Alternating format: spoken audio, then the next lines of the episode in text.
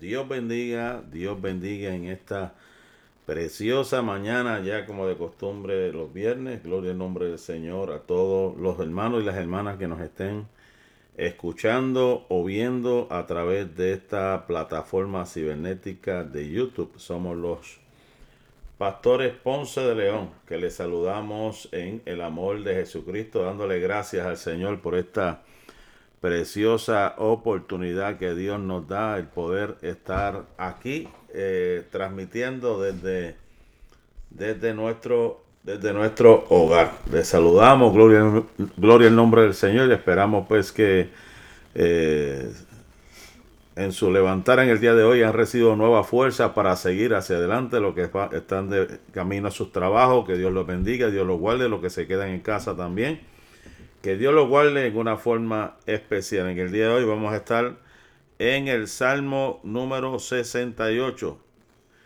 El Salmo es un poquito largo, ¿verdad? No creo que nos dé tiempo para todo el Salmo, por lo menos vamos a, dar del 1 al 18. O sea que hoy vamos a dar el Salmo 68 del 1 al 18 y la semana que viene damos la próxima eh, parte. Gloria al Señor Jesús. Aleluya.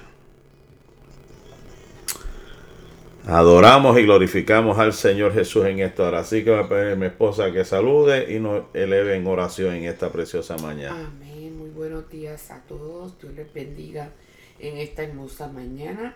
Una mañana bastante fría para nosotros. Gloria al Señor, pero le damos gracias a Dios porque nos da la oportunidad de estar de pie y glorificar su santo y bendito nombre. Vamos así a presentarnos nuevamente delante del Señor en oración. Padre, gracias en esta hermosa mañana por ese amor tan inmenso, por tu grande misericordia. Gracias, Señor, porque nos permitiste el descanso durante la noche, porque estuviste con nosotros y nos diste la fuerza para levantarnos en esta hermosa mañana. Te pido una vez más que bendiga, Señor amado, este espacio Gracias, donde Señor. estar compartiendo tu palabra, Señor, que bendiga a tu siervo, que pueda ser canal de bendición para el oyente, Señor, y para todos aquellos que más adelante puedan ver y escuchar esta programación. Te damos gracias y te pedimos que bendigas a cada hermano en esta hermosa mañana en el nombre de Jesús. Amén.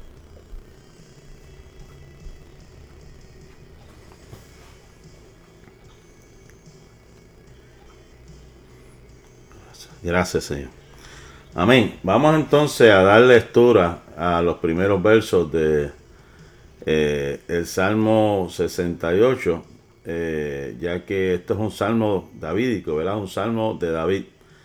El Dios del Sinaí y del santuario, dice el título al comenzar el encabezado de este, de este salmo, y habla al músico principal, Salmo de David, ¿verdad? Es un cántico y hay unas figuras aquí bien importantes, interesantes, que hablan acerca del santuario. Y van a ver que en el transcurso voy a, voy a estar mencionando o dando recuerdo, eh, recordando de cosas que pasaron en el desierto mientras vagaban allá en el desierto y cosas que pues Dios hizo a través del el pueblo. Así que Vámonos entonces ya sabiendo el título, ¿verdad? El, Salmo del Sinaí y del Santuario, o sea que hace relación a lo que sucedió allá en aquel monte Sinaí donde se entregaron las leyes y también el templo. Hay una relación bien importante. Músico principal, Salmo de David. ¿Qué nos dice eh, el Salmo número 68, verso 1? Levántese Dios sean esparcidos sus enemigos y huyan de su presencia los que le aborrecen. Aquí dice, levántese, levántese, oh Dios, sean esparcidos sus enemigos y huyan de su presencia los que aborrecen su alma. Huyan de su presencia los que aborrecen su alma. Interesante, ¿verdad? Ahora, si nos damos un vistazo, si damos un vistazo, como dije de, al principio, ¿verdad? Este, al, libro de números, libro de números capítulo 10, Libro de Números, capítulo 10, verso 35. Vamos a dar lectura rapidito para, para eh, dar, ¿verdad? Este, o hablar eh, de lo que se trata este, estos primeros versos. Números. Sé si lo puedes conseguir primero que yo. Números. 35. ¿Qué verso? ¿Número 35 o número 10? Número 10, 35. Cuando el arca se movía, Moisés decía, levántate, oh Jehová, y sean dispersados tus enemigos, y huyan de tu presencia los que te aborrecen. Vemos aquí en este libro del capítulo, en el capítulo 10 de este libro santo de números, que cuando se movía el arca, Moisés decía estas palabras. ¿Y cuáles eran las palabras de Moisés? Levántate, oh Jehová, y sean dispersados tus enemigos y huyan de tu presencia los que te aborrecen. Y cuando ella se detenía, decía, vuelve oh Jehová los millares de millares de Israel. Era algo común en el tiempo de Moisés cuando el arca, porque era íntimamente relacionado al arca. Y entonces estamos viendo al salmista David que escoge esta misma expresión y dice, levántate Dios, sean esparcidos eh, sus enemigos y huyan ante tu presencia. Da a entender que también o tenía el arca, estaba moviendo el arca hacia otro lugar y esa fue la misma expresión que utilizó el salmista David. Para poder entender también este, este pasaje, eh, que va también eh, de la mano con el salmo anterior, con el salmo 67, eh, se dice que estos salmos fueron basados a números capítulo 6 Números capítulo 6, que es un, es un pasaje bien conocido. Números 6. Eh, Dios bendiga. Aprovechamos para saludar a mi madre, Carmen Cintrón, que estaba, estaba por ahí, nuestra hermana Ivy y nuestra hermana Jo Mayra. Le saludamos. Dios le bendiga. Números capítulo 6 ¿Qué nos dice el verso número 25? Para que usted vea de lo que estamos hablando. Es la bendición sacerdotal. Jehová haga resplandecer su rostro sobre ti y tenga misericordia de ti. Eh, ahí lo, lo, relacionan los autores cuando dice sean esparcidos, huyan de tu presencia. O sea, resplandece, oh Dios, ¿verdad? En vez de, vemos algo interesante aquí, que el término o la palabra o la expresión Yahvé no se usa, sino que se usa a Dios, porque aunque es el mismo Dios, Yahvé era más bien lo utilizaban los judíos para hablar del Dios de Israel. Mientras que en esta expresión que se utiliza aquí acerca de que levántase Dios, más que ser el Dios de Israel, utilizan el término Elohim, que lo que habla es el Dios del universo, el Dios creador de los cielos y de la tierra, como expresan en muchas ocasiones los salmistas, refiriéndose al Todopoderoso, al creador de todas las cosas. O sea, levántate, oh creador de todas las cosas. Esparce mis enemigos que huyan ante tu presencia, porque somos tus ungidos, somos bendecidos de parte tuya. Amén. Si seguimos hacia adelante,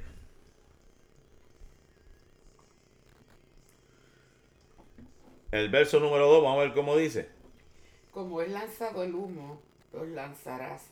Como se derrite la cera delante del fuego, así perecerán los impíos delante de Dios. Aquí pues utiliza pues unas figuras literarias, ¿verdad? Para comparar, ¿verdad? Este, el, destino de los, de los, de los impíos, ¿verdad? Esto es una forma eh, literaria para hablar y abarcar cómo y de qué manera van a sufrir los que se levanten, ¿verdad?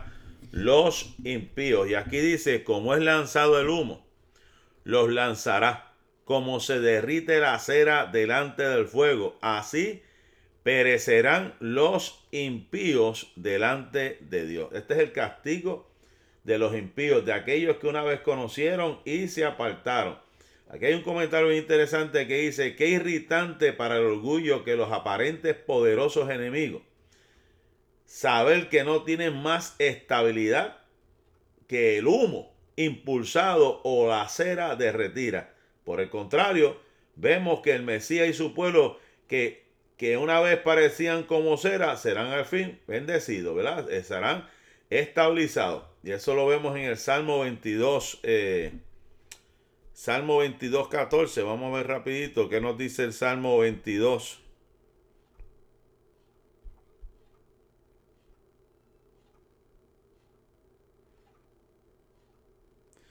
Utiliza más o menos el, mismo término, porque aquí dice, he, sido derramado como agua, decía el Samit, y todos mis huesos se descoyuntaron.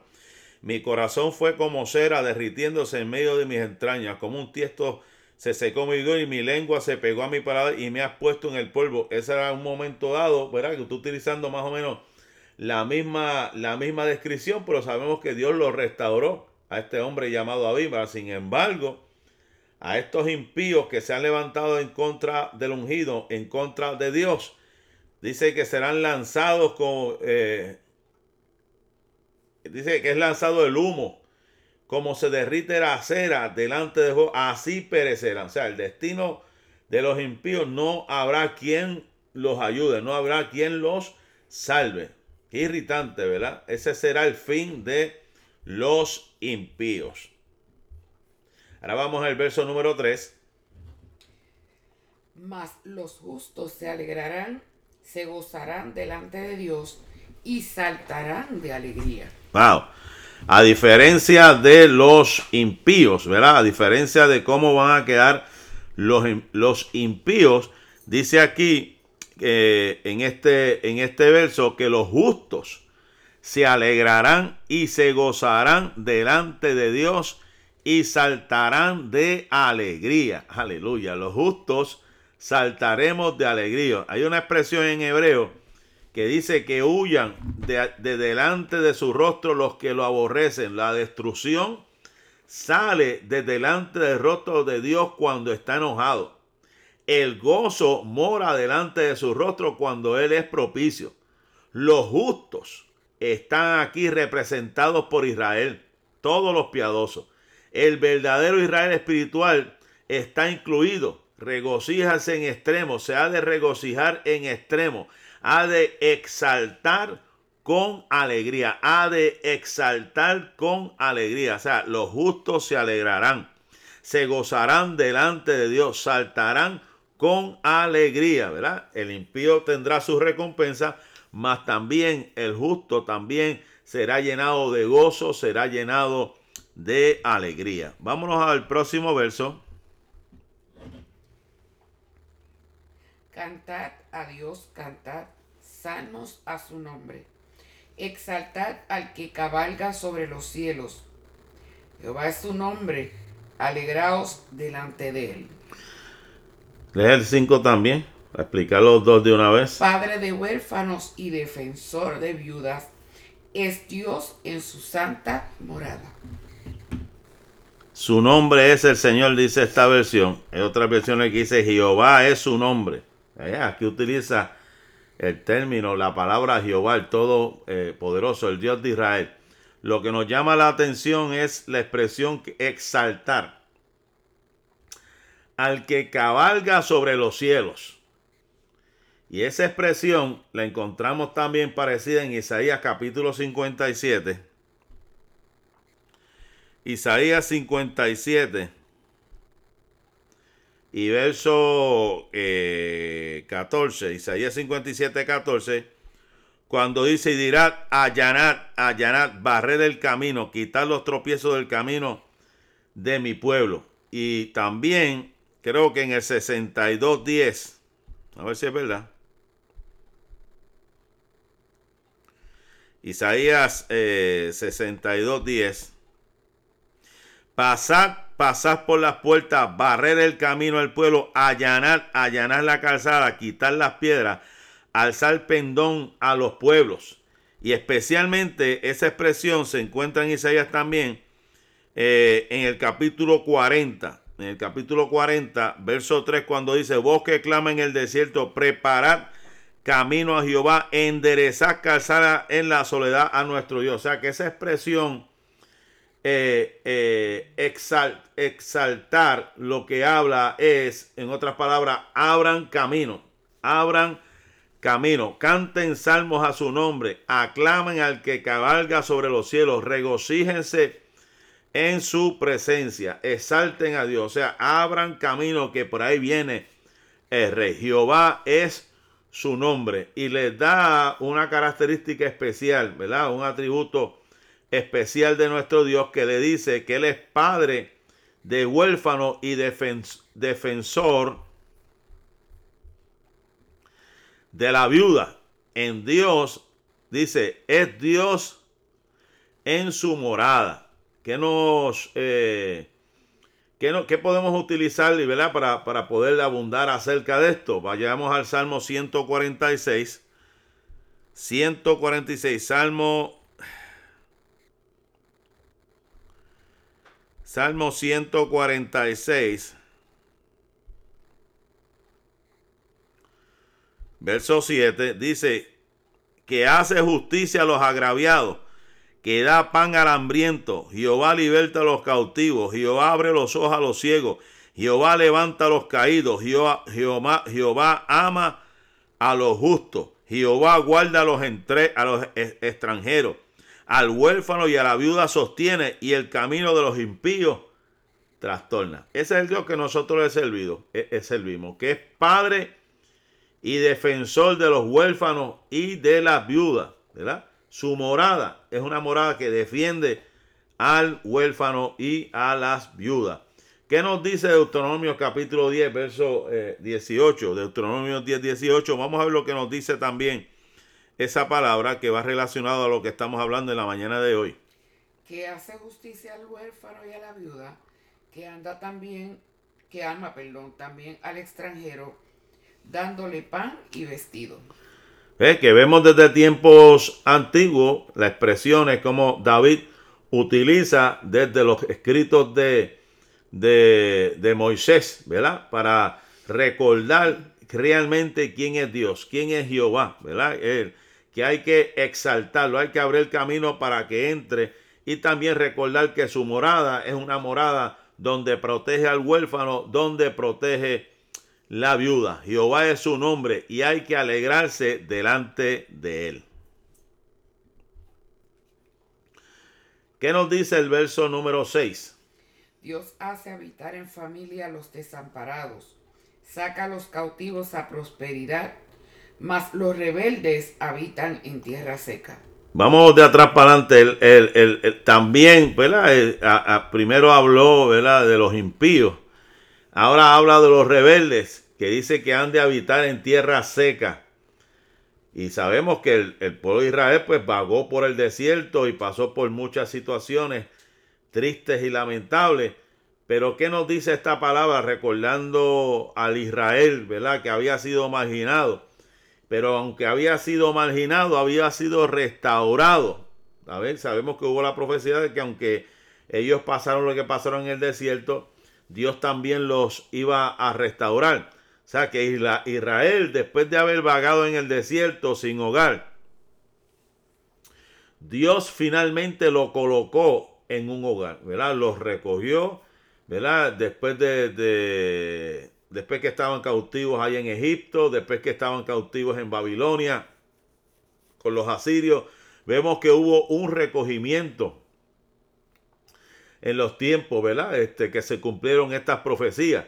Y, por eso se data de esta, de promesa, ¿verdad? Que aunque eh, nos hubiésemos sentido que estuviésemos vagando en un desierto, aunque nos hubiésemos sentido que estuviésemos eh, o nos sintiésemos eh, desamparados, la Biblia dice que Dios hace habitar en familia a los desamparados y saca a los cautivos a prosperidad. Que no solamente te, te saca del hoyo, te saca de donde estaba, sino que pone tus pies como de sierva, como dice la escritura, y en las alturas te hace andar. Como estuvimos estudiando el Salmo 66, que aunque nos pase este, cosas pesadas por nuestros lomos, pronto Él ha de sacarnos a abundancia. Dios hace habitar en familia a los desamparados, saca a los cautivos a la prosperidad, mas los rebeldes habitarán en tierra seca. Eso es palabra de Dios, promesa de Dios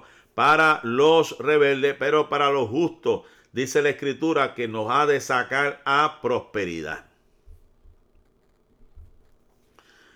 Vámonos ahora al Salmo 68, verso 7. Y vamos a compararlo en el libro de, de, los jueces, en el capítulo 5, ¿verdad? Algún suceso eh, interesante en los tiempos de Débora. Oh Dios, cuando tú saliste delante de tu pueblo, cuando anduviste por el desierto. ¿Eh? Aquí nos está recordando, o se está recordando el salmista, o haciendo recordar el salmista, cuando, cuando dice, cuando tú saliste delante de tu pueblo, cuando, cuando anduviste por el desierto. O sea, está recordando la peregrinación. Y hay una referencia a este pasaje a jueces capítulo 5 que nos hace referencia al cántico de, de Débora, especialmente el verso 4 y 5, cuando dice, cuando saliste de Seir, oh Jehová, cuando te marchaste de los campos de Don, la tierra tembló y los cielos destilaron y las nubes gotearon agua. Hay una referencia, porque si vamos a ver el verso número 5, no sé si lo, lo, puedes leer, o ya está. ¿De los Sí. 68. Perdón, estamos en el 7, el verso 8. La tierra tembló, también destilaron los cielos ante la presencia de Dios. Aquel Sinaí tembló delante de Dios, del Dios de Israel. Eh, vemos que esa también esa referencia hace de este cántico cuando Débora habla acerca cuando saliste de Seir, oh Jehová, de los, te marchaste de los campos de donde la tierra tembló y los cielos destilaron y las nubes gotearon agua, ¿verdad? Aquí dice este salmo, la tierra tembló, también destilaron los cielos suyos ante la presencia. Aquel Sinaí tembló delante de Dios. Ellos se recuerdan de ese acto maravilloso, de ese acto eh, poderoso. Por eso es que quiero, estoy trayendo estos pasajes paralelos como jueces capítulo 5 y ahora vamos a ver Deuteronomio capítulo 33. Deuteronomio capítulo 33. Y verso número 2, cuando dice, eh, dijo, Jehová vino de Sinaí y de Seir los esclareció, resplandeció desde el monte de Parán y vino de ellos, de entre ellos millares de santos, santos con la ley de fuego a su mano derecha. Están recordando lo que sucedió en el monte Sinaí, cuando la presencia de Dios se manifestó y la ley fue dada eh, al pueblo. Están haciendo este recordatorio de lo terrible, lo, magnificente, lo, poderoso de lo que sucedió allá en el monte Sinaí. Si vemos Éxodos, también Éxodo, Éxodo capítulo 19 y verso 16 nos dice, aconteció que al tercer día cuando vino la mañana vinieron truenos y relámpagos y espesa nube sobre el monte y sonido de bocina de fuerte y se estremeció todo el pueblo que estaba en el campamento. Fueron cosas terribles que ellos experimentaron. ¿eh? Y aquí el salmista en el verso número 9 dice, abundante lluvia esparciste, oh Dios, a tu heredad y cuando se cansó tú la recreaste. eso fue algo que ellos experimentaron en ese en ese desierto, ¿verdad? Mientras esperaban a Moisés y cosas que ocurrieron que, pues, cualquiera, ¿verdad? Yo, cae aquí un rayo aquí al lado y la gente tiembla, como yo, pues imagínate estar en un lugar donde eh, densas eh, tinieblas y de momento cae agua, de momento hay estruendo, de momento hay esto, de momento hay lo otro, ¿verdad? Y sabemos pues que ese monte eh, Sinaí fue un lugar sagrado para, para, los judíos, fue algo especial que sucediera, ¿verdad? Así como Sion, que fue la, capital, el lugar donde David estableció eh, la fortaleza, ¿verdad? A diferencia que estaba estudiando del Moriah, que fue donde Abraham eh, sacrificó su hijo, a diferencia del Carmelo, donde fue la crucifixión, ¿verdad? hay diferentes lugares donde se recogen tantas historias especiales, pero en estos momentos estamos en el Sinaí, ¿verdad? Hablando del tiempo del Sinaí. Pero vamos ahora a leer el verso número 10 porque vemos que se trae a colación los sucesos en el desierto, los sucesos en el Sinaí, las experiencias que, que, que tuvieron los israelitas. Pero ¿qué nos dice el verso número 10? Los que son de tu grey han morado en ella. Por tu bondad, oh Dios, has provisto al pobre. Esta versión dice aquí, vamos a si más o menos, tu compañía estaba en ella, por tu bondad, oh Dios, has provisto al pobre, al pobre. Y estas versiones hemos estudiado, pues se refieren a Israel. Israel eran, eran los pobres que fueron rescatados, ¿verdad? Que ellos salieron de esos lugares, de esos desiertos, de esos lugares tan peligrosos donde estaban, ¿verdad? Este, y los milagros fueron grandes porque aún su propia ropa no se desgastó, sus sandalias no se desgastaban, fueron guiados por una nube de día, ¿verdad? Y una, y una columna de fuego, dice la Biblia, eh, de noche. O sea que en medio de todos esos peligros, ¿verdad? Donde también eh, me imaginamos en esos desiertos que a lo mejor habían animales eh, salvajes que venían, ¿verdad? Para atacar al pueblo, venían, este, situaciones tan difíciles que tenían que enfrentar, que se dice que era más de medio millón de gente que estaba vagando por, eso, por esos desiertos, vemos que Dios los rescata, ¿verdad? Dios proveyó, Dios suplió para este pueblo llamado Israel. Dios proveyó, ¿verdad? Dios suplió todas las necesidades de este pueblo llamado Israel. Qué interesante, ¿verdad? Cómo, cómo Dios, eh, si Dios suplió, si Dios proveyó para este pueblo también lo puede hacer con eh, usted, ¿verdad? También la puede hacer eh, con nosotros, amén. Eso, eso es bien importante que lo, que, lo, que lo podamos entender, que lo podamos comprender, cómo Dios ha suplido, cómo Dios, cómo Dios ha de obrar en nuestras vidas. Ahora vámonos al Salmo 68, 11 el Señor daba palabra, había grande multitud de las que llevaban buenas nuevas. Esta versión dice, Jehová mismo da el dicho, las mujeres que anunciaban las buenas nuevas son ejército grande. Las mujeres, las mujeres, ¿verdad? Que dice esta versión que eh, anunciaban las buenas nuevas, estaban, eran un ejército sumamente grande. Interesante esto, esta, esta traducción bíblica, ¿verdad? En el hebreo, a mí me encanta, ¿verdad? Las traducciones, las transliteraciones, que habla de Hambasrot, Hambasrot, que eso es lo que significa que grande era la compañía de las mujeres heraldo de las buenas nuevas. Es decir, que había una procesión de doncellas que celebraban un canto, que celebraban con canto y baile las victorias. Por ejemplo, busquemos, busquemos Éxodo 15:20.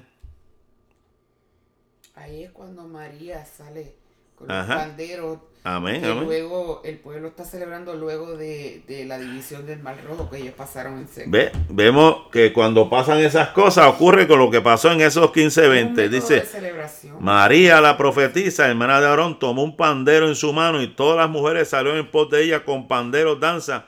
Y le respondía, cantar a Jehová porque en extremo se ha engrandecido, ha hecho en el, en el, en el mar perdón, ha echado en el mar al caballo y al jinete. Era, como dice mi esposa, una celebración grande. ¿Qué nos dice? Eh, primera de Samuel, capítulo 18, por ejemplo, Primera de Samuel. Ahí habla de cuando David venció a Goliat y las mujeres empezaron a cantar, Saúl hirió a sus miles y David a sus diez miles. Amén. Ahí, exacto, cuando vienen las mujeres de la ciudad danzando a recibir con panderos y cánticos de alegría y con instrumentos de música y cantaban las mujeres decían, Saúl hirió a sus miles. Vemos que las mujeres estaban también, ¿verdad? Eran las que con sus panderos hacían estas celebraciones. ¿Qué nos dice jueces capítulo 5? Jueces 5. Jueces 5.12, ¿qué nos dice? Despiértate, despiértate, Dora, Débora, perdón. Despiértate, despiértate, entona cántico, levántate, Barán, y lleva a tus cautivos, hijo de Barán.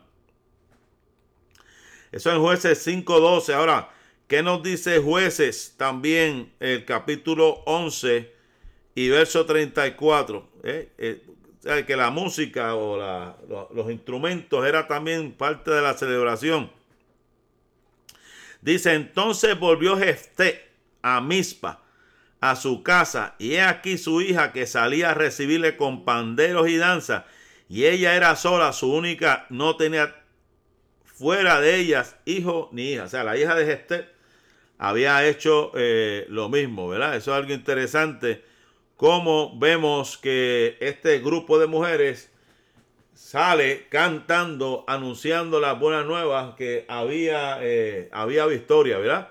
Las buenas nuevas de la victoria que había tenido el pueblo de Dios. ¿Qué seguimos por aquí en adelante? El verso número 12. Huyeron, huyeron reyes de ejércitos, y las que se quedaban en casa repartían los despojos.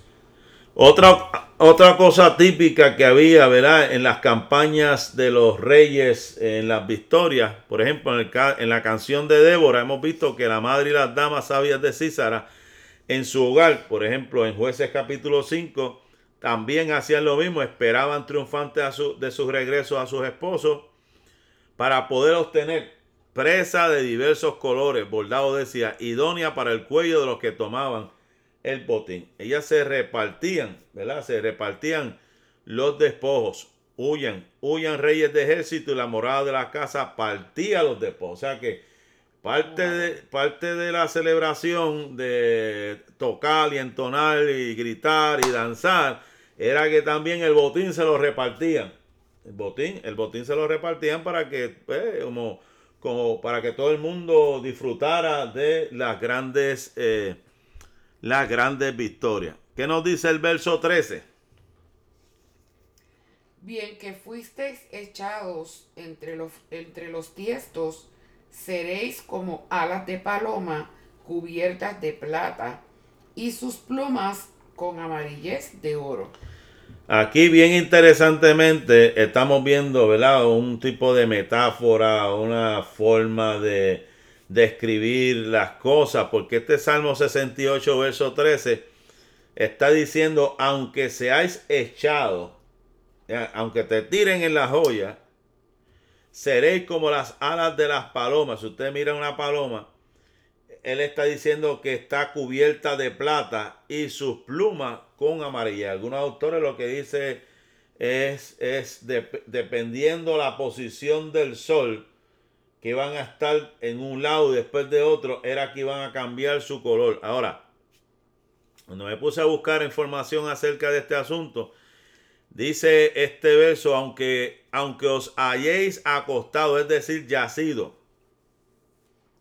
entre las ollas, o sea, en los lugares donde las ollas o calderos se colocan sobre el fuego, lugares donde habían sido ennegrecidos por el humo contaminante es una imagen para expresar su degradación en Egipto. Como nos habla Ezequiel capítulo 40, verso 43, el único otro lugar donde aparece en hebreo esto eh, es, donde dice los ganchos y los hierros o, las piedras de hogar sobre las cuales se suspendería la carne para usarla. Algunos hablan de reposo, de estar puestos en un lugar. Eh, esperando que pase el día, esperando que pase la noche, ¿verdad? Sol por el día y la plata significa por la noche. O sea que cambia y está todo el día en un lugar.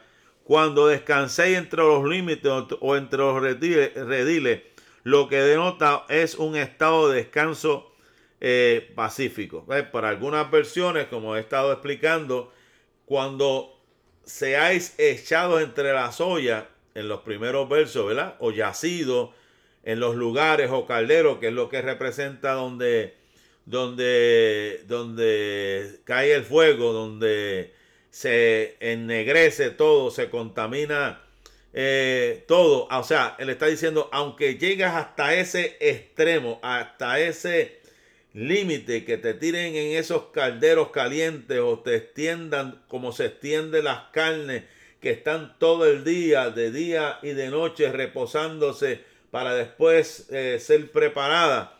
Dice la escritura, vámonos al verso número 14. Cuando esparció el omnipotente los reyes allí, fue como si hubiese como si hubiese nevado en el monte Salmón.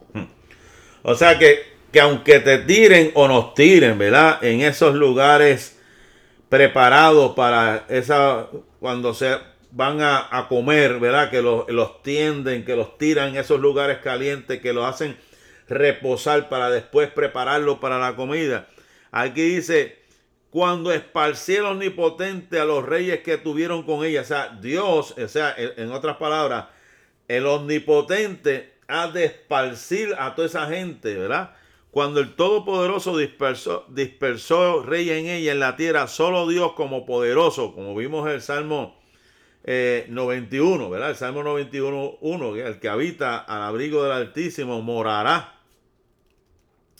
bajo la sombra de, de, del omnipotente, utiliza la expresión omnipotente, o sea, del todopoderoso, que ha de dispersar a los reyes poderosos como Cusán, Javín, Agat. El, eso se iba a poner blanco como la nieve en el salmón. O sea, el salmón era algo, tengo entendido que algo bien oscuro, pero sucedió un milagro donde todo fue convertido como si fuera nieve. O sea, que de lo oscuro, de lo más negro, que pudo, haberse visto esa tierra, Dios lo iba a emblasquecer. ¿Qué quiere decir esto?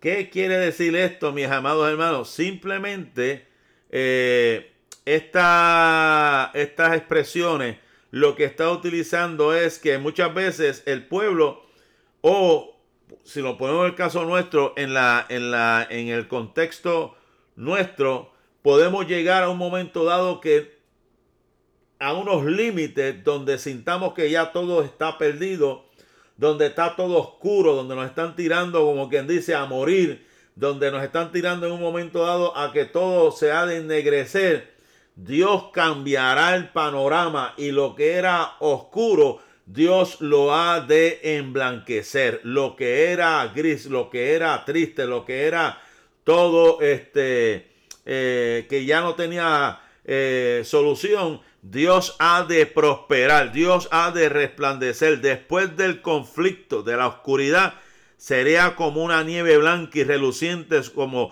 como se cubre el salmón oscuro con sus bosques negros. O sea, eso del salmón, como dijo, representa algo oscuro. Dios ha de cambiar el panorama de lo que era oscuro, de lo que era negativo, de lo que era triste, lo que era desolado, Dios ha de cambiar el panorama, mi hermano. Eso es lo que hace Dios eh, con nosotros, ¿verdad? Lo que hace Dios con nosotros. Cambia todo panorama de lo que era oscuro. Él ha de resplandecer su rostro sobre ti y ha de disipar toda tiniebla, toda oscuridad.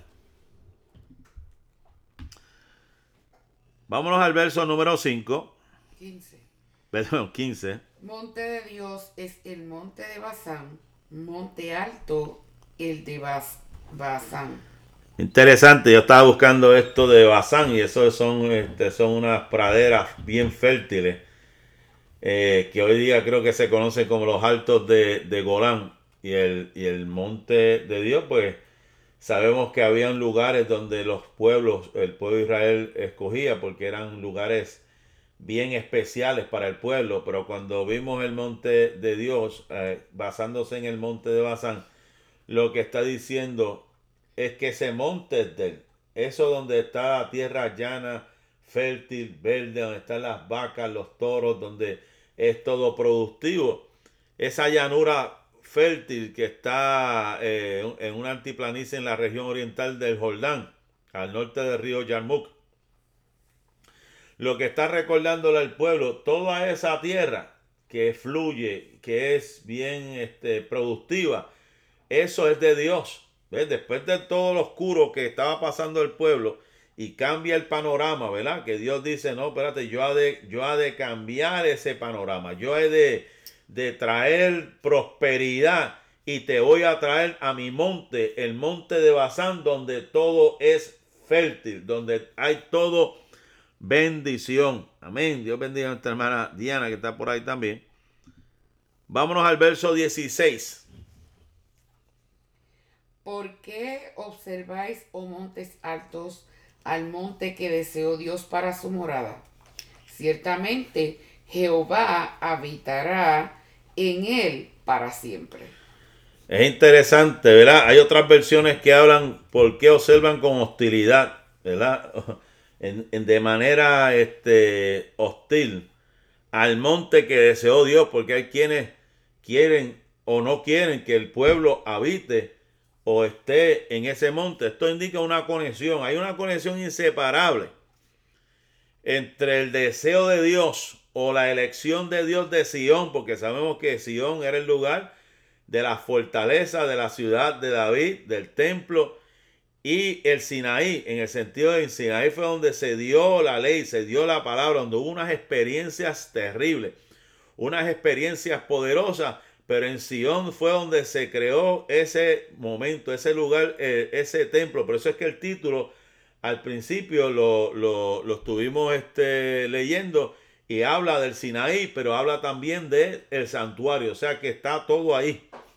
Si el sí ¿verdad? Lo que indica es la conexión inseparable. Están las dos cosas, la ley y el templo, su constante morada allí, cuyo último hecho asegura la eterna seguridad de Sión contra sus enemigos. Lo que está diciendo que ese lugar que Dios había este, dirigido a David para construir la fortaleza, ese lugar, ¿verdad? Donde también se estaba dando la ley, donde se estaba dando la palabra, donde se estaba adorando.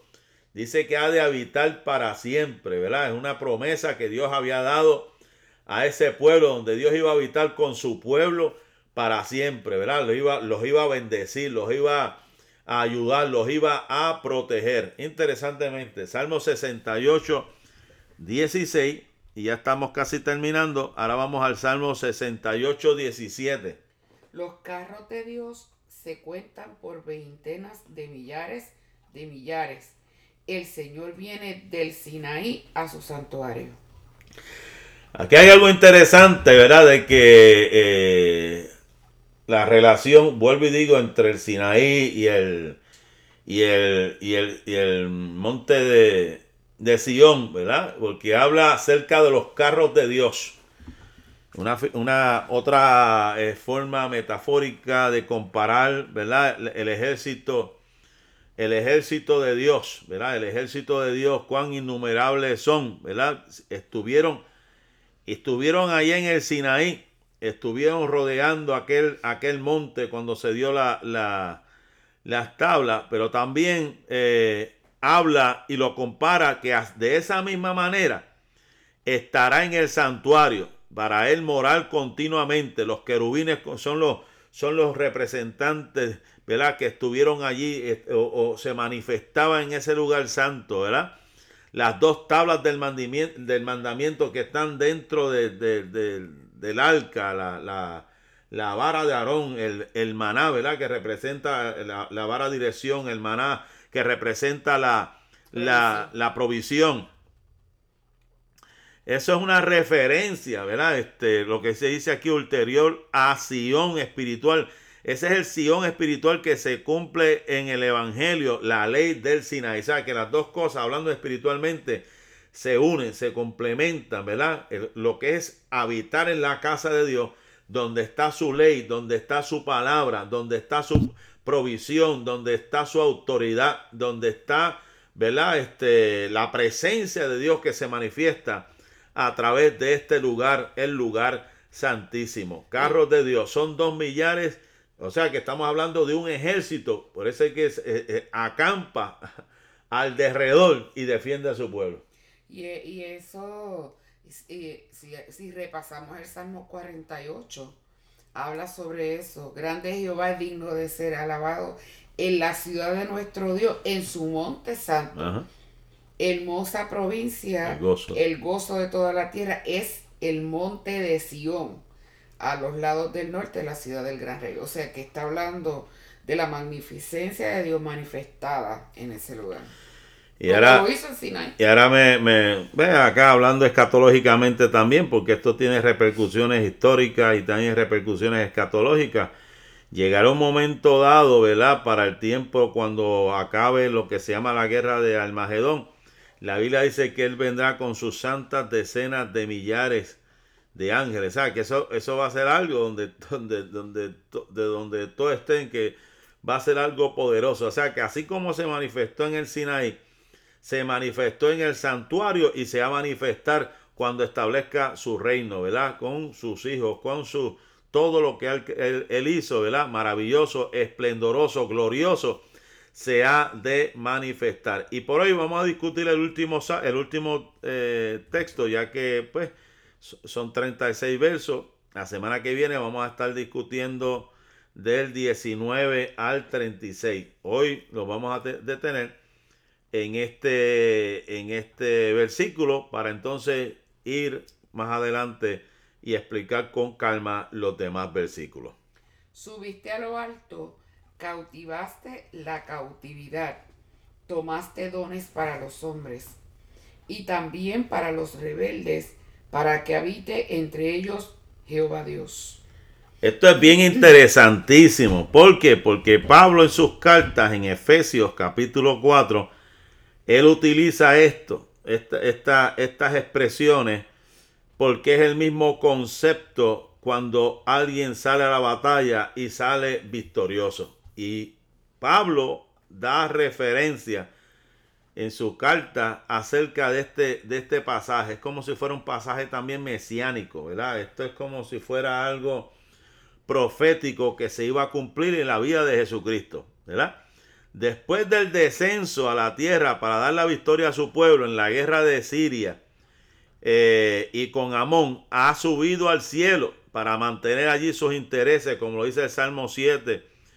Y la presencia del Señor en el Sinaí, la presencia del Señor en el Sinaí es el tipo terrenal del monte celestial que ha sido manifestada para su victoria. Lo que está hablando es que Dios le dio la victoria al pueblo. Dios le dio la victoria, nos dio la victoria. Y los reyes de aquel entonces, como dije eh, anteriormente, ya habían otorgado, habían otorgado regalos eh, para, los, para justos, para los que estuvieron con ellos, pero también dio para los rebeldes, dio su castigo, ¿verdad?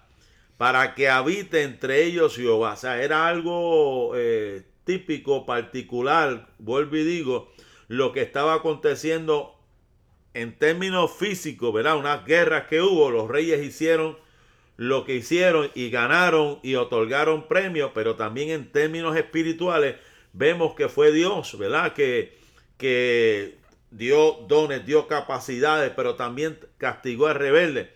¿Cómo eso lo podemos contrastar con Efesios capítulo 4? Pues lógicamente Jesucristo venció en la cruz y su espíritu fue el que impartió esos regalos, esos dones a la iglesia. O sea que así como los reyes en el tiempo de David fueron momentos de grandes victorias y repartieron eh, esos regalos, esos dones a, aquellos que estaban, habían luchado, que habían batallado, también la Biblia dice que Cristo venció en la cruz del Calvario, venció, descendió primeramente a las partes más bajas de, la tierra para dar testimonio y decirle a la gente lo que él hizo, que él había vencido, subió, se sentó a la diestra de Dios Padre y su espíritu vino.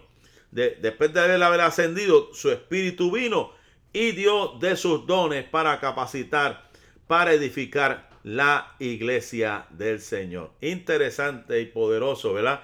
Cómo se conectan estos pasajes lo que sucedió en el Sinaí, lo que sucedió en el desierto, cómo Débora lo expresa, lo, canta, lo canta, cómo las mujeres vimos que en diferentes pasajes pues, era típico de utilizar sus panderos y comenzar a, tocar los panderos, a cantar, a adorar a Dios por la victoria. La celebración. Vemos como los reyes de, de su orgullo, de su gozo, repartían el botín, daban esos regalos y nada más y nada vemos, vemos que lo mismo sucedió en la cruz del Calvario cuando Cristo venció y su espíritu dio dones a su iglesia para que su iglesia fuera edificada hasta el sol de hoy. Gloria al Señor Jesús. Damos gracias eh, al Señor y le damos gracias a cada uno de ustedes por haber accesado, por haber estado con nosotros este, este, este ratito. Le deseamos, ¿verdad? Que en este día usted pase un excelente día, que la paz y la bendición de Dios sea con cada uno de ustedes hoy, mañana y siempre. Así que nos despedimos, les saludamos en el amor de Jesucristo. Dios les bendiga.